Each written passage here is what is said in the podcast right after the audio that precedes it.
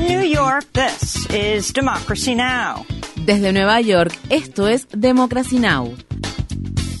Democracy Now! es un noticiero internacional de radio y televisión que se transmite desde Estados Unidos a través de Internet en democracynow.org. Welcome to Democracy Now!, democracynow.org. Bienvenidos a Democracy Now! en español democracynow.org barra es, el informativo de Guerra y Paz con Amy Goodman.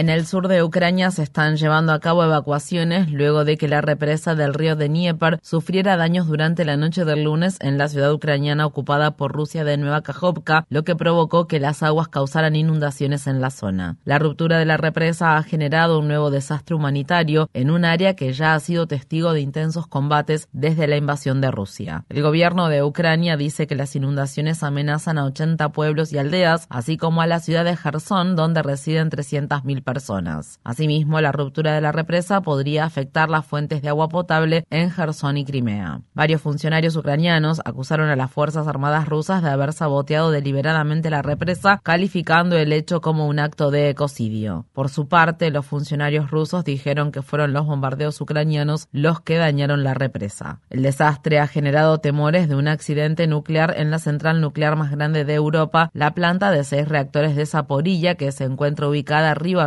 de la represa dañada. El director general del Organismo Internacional de Energía Atómica, Rafael Grossi, dijo este martes que el agua del embalse abastece el estanque de refrigeración del cual la planta depende para abastecer los sistemas críticos de enfriamiento.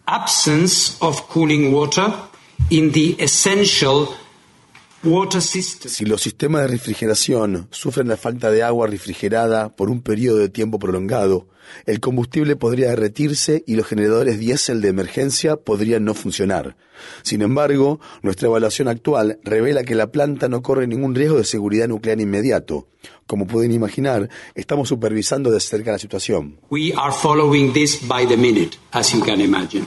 La ruptura de la represa se produjo al tiempo que las Fuerzas Armadas rusas dijeron haber frustrado una gran ofensiva de las Fuerzas Armadas ucranianas en la región ocupada por Rusia de Donetsk. Se cree que este es el comienzo de la tan esperada contraofensiva del ejército de Ucrania. Visite democracynow.org barra es para obtener más información sobre la crisis generada por la ruptura de la represa en Ucrania. En Haití han muerto al menos 42 personas, decenas más han resultado heridas y más de 13.000 se han visto obligadas a abandonar sus hogares después de que las lluvias incesantes del fin de semana provocaron el desbordamiento de los ríos, lo que causó inundaciones repentinas y deslizamientos de tierra. Incluso antes de las inundaciones, la ONU había informado que más de 5 millones de haitianos, lo que equivale a prácticamente la mitad de la población, requerían asistencia humanitaria. En el este de Canadá, los bomberos han contenido un incendio forestal masivo que obligó a miles de personas a abandonar sus hogares en la provincia de Nueva Escocia y provocó alertas de mala calidad del aire incluso en el estado estadounidense de Virginia. Asimismo, en el suroeste de Nueva Escocia continúa ardiendo otro incendio que aún no ha sido controlado. El lunes, la Administración Nacional Oceánica y Atmosférica de Estados Unidos informó que en 2022 se produjo uno de los mayores aumentos de los niveles de dióxido de carbono registrados, lo que elevó los niveles de dióxido de carbono en la atmósfera a 424 partes por millón. Esos niveles equivalen a un 50% más de los que había al comienzo de la revolución industrial y representan los niveles más altos de dióxido de carbono en la atmósfera del planeta en más de 4 millones de años. China acusó a Estados Unidos de llevar a cabo maniobras militares provocadoras y peligrosas luego de que buques de guerra estadounidenses y chinos entraran en contacto cercano en el estrecho de Taiwán. El video que publicó el Pentágono sobre el incidente del sábado muestra a un buque de guerra chino acercándose a menos de 100 140 metros de distancia de un buque de las Fuerzas Armadas estadounidenses. Esto ocurre pocos días después de que el Pentágono dijera que un avión de combate chino se cruzó en el camino de un avión espía estadounidense que se encontraba sobrevolando el mar de China Meridional. Un portavoz del Ministerio de Relaciones Exteriores de China defendió las maniobras.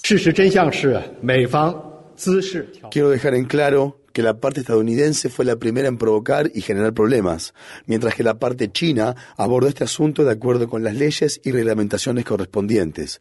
China siempre respeta la libertad de navegación y sobrevuelo que disfrutan todos los países en virtud del derecho internacional.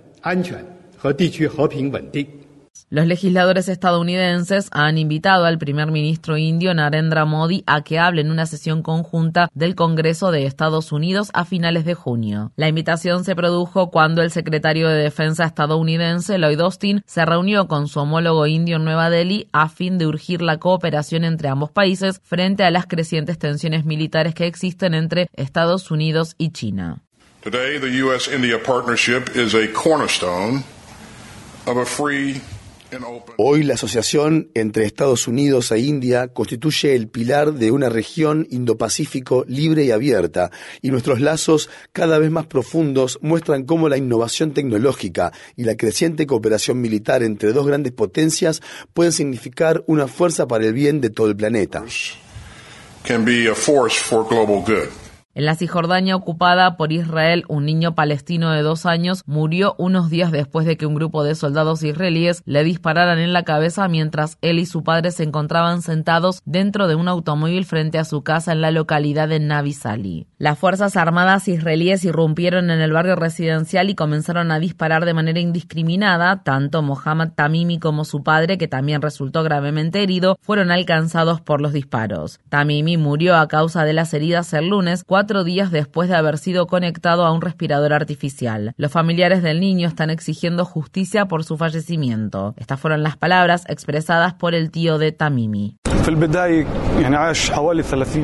Cuando nació estuvo 30 días en la incubadora, pero después de que creció un poco y comenzó a caminar y comenzó a estar activo, nos robó el corazón.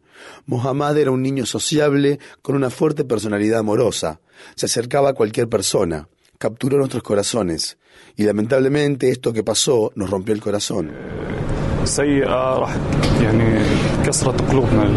Según la organización Defense for Children International Palestine, al menos 27 menores palestinos han muerto a manos de soldados israelíes en 2023. La organización dijo en un comunicado, las ejecuciones ilegales de niños y niñas palestinos se han convertido en la norma al tiempo que las Fuerzas Armadas israelíes están cada vez más autorizadas a usar fuerza letal intencional en situaciones que no están justificadas. Esto constituye un crimen de guerra que carece de consecuencias. El secretario de Estado de Estados Unidos, Anthony Blinken se comprometió a que el país norteamericano desempeñe un papel integral para ayudar a formalizar las relaciones diplomáticas entre Israel y Arabia Saudí. Blinken habló el lunes en una conferencia del Comité Israelí Estadounidense de Asuntos Públicos, donde le dijo a la multitud que la negociación de las relaciones diplomáticas entre ambos países constituye un tema de interés para la estrategia de seguridad nacional del gobierno estadounidense. Blinken tiene previsto viajar a Arabia Saudí a finales de esta semana. En el estado de Georgia, Consejo Municipal de la ciudad de Atlanta votó a favor de financiar el Centro de Capacitación en Seguridad Pública de Atlanta, un gran centro de capacitación policial conocido como Cop City. Con 11 votos a favor y 4 en contra, el Consejo Municipal coronó una sesión maratónica que comenzó al inicio de la tarde del lunes y se extendió hasta las 5.30 de la mañana del martes. Los activistas que se oponen a la construcción de Cop City llenaron la sede del gobierno municipal de Atlanta y durante las 14 horas que duraron los comentarios públicos se turnaron para pronunciarse en contra del proyecto que tendrá un coste de 67 millones de dólares. Para obtener la información más reciente sobre lo que sucede en Atlanta, visite nuestro sitio web democracynow.org/es. Las autoridades de Missouri se están preparando para ejecutar a Michael Tisius a pesar de las súplicas de clemencia que presentaron organizaciones de defensa de los derechos humanos e incluso las personas que se desempeñaron como jurado en su caso. La Corte Suprema se negó el lunes a suspender la ejecución. Asimismo, el gobernador de Missouri, el republicano Mike Parson, se negó a conceder el indulto a Tisius, un hombre de 42 años que fue declarado culpable de matar a dos guardias de la cárcel cuando tenía 19 años. Seis miembros del jurado, incluidos dos suplentes, se pronunciaron recientemente a favor de conmutar la sentencia de muerte de Tisius por cadena perpetua. La petición de clemencia para Tisius describe la terrible violencia y el abandono que soportó cuando era niño, lo que tuvo efectos perjudiciales en su salud neuronal neurológica y mental. En el año 2000, Tissue fue enviado a la cárcel por violar la libertad condicional y mientras estaba encarcelado, su compañero de celda lo convenció para que lo ayudara a escapar, lo que provocó la muerte de dos guardias.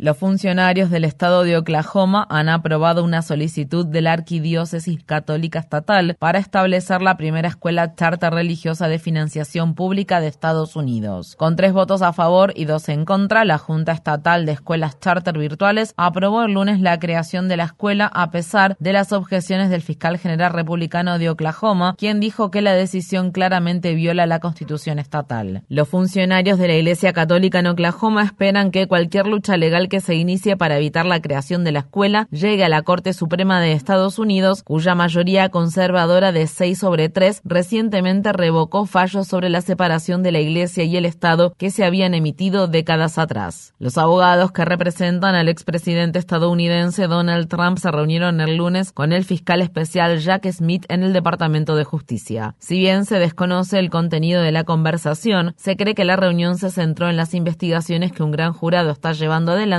sobre los esfuerzos de Trump para revocar los resultados de las elecciones presidenciales de 2020, su papel en la insurrección del 6 de enero de 2021 y el manejo indebido de documentos clasificados. Esto se produce después de que fiscales federales solicitaran formalmente que se investiguen los negocios que Trump hizo en el extranjero durante su mandato. El fiscal especial Jack Smith investiga las licencias y contratos de desarrollo inmobiliario de la organización Trump en China, Francia, Kuwait, Oman, Arabia Saudí, Turquía y los Emiratos Árabes Unidos desde 2017. El lunes, la organización Ciudadanos por la Responsabilidad y la Ética en Washington informó que Trump obtuvo una ganancia superior a los 82 millones de dólares de sus negocios en Irlanda y Escocia mientras se desempeñaba como presidente. Mientras tanto, la cadena NBC News informa que los fiscales convocaron a otro gran jurado federal en el estado de Florida para escuchar las pruebas de la investigación que realiza Jack Smith sobre el manejo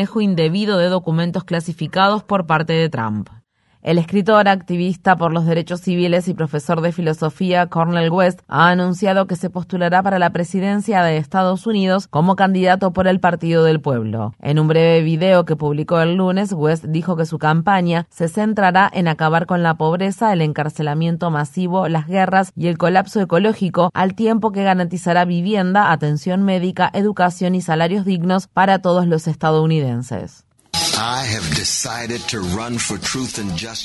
He decidido postularme por la verdad y la justicia, lo que implica postularme para la presidencia de Estados Unidos como candidato por el Partido del Pueblo. Me sumo a esta contienda en busca de la verdad, en busca de la justicia. Y la presidencia es solo un vehículo para buscar la verdad y la justicia, lo que he estado tratando de hacer toda mi vida. En Brasil, el presidente Luis Ignacio Lula da Silva ha presentado un plan para poner fin a la deforestación en la Amazonía para 2030. Lula y la ministra de Medio Ambiente de Brasil, Marina Silva, hicieron el anuncio el lunes como parte de sus iniciativas para combatir el cambio climático. Estas fueron las palabras expresadas por Lula cuando habló desde la ciudad capital del país, Brasilia. Brasil, gracias a floresta amazónica Debido principalmente a la selva amazónica, Brasil es en gran parte responsable del equilibrio climático a nivel mundial. Por lo tanto, detener la deforestación en la Amazonía es también una forma de reducir el aumento de la temperatura global.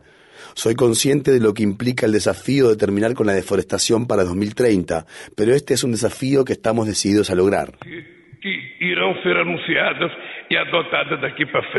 Los comentarios de Lula se produjeron el mismo día que los familiares y amigos del indigenista brasileño Bruno Pereira y del periodista británico Don Phillips conmemoraban el aniversario de sus muertes. Pereira y Phillips murieron en junio de 2022 tras ser alcanzados por disparos en un área remota de la Amazonía brasileña mientras investigaban las amenazas que enfrentan la selva tropical y las tribus indígenas aisladas. Varios sospechosos de sus muertes siguen encarcelados en espera de un juicio, incluido el presunto autor intelectual que se cree es el líder de una organización criminal de pesca ilegal que opera en la región. La esposa de Don Phillips, Alessandra Sampaio, dijo que continuaron recibiendo amenazas. Hemos recibido amenazas de muerte a través de cartas y por teléfono. ¿Cuándo va a terminar esto?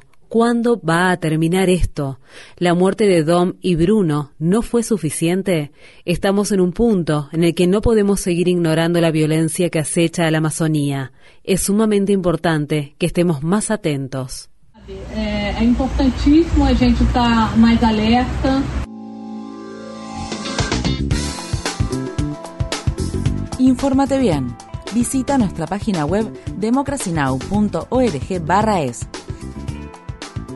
Síguenos por las redes sociales de Facebook, Twitter, YouTube y SoundCloud por Democracy Now! es.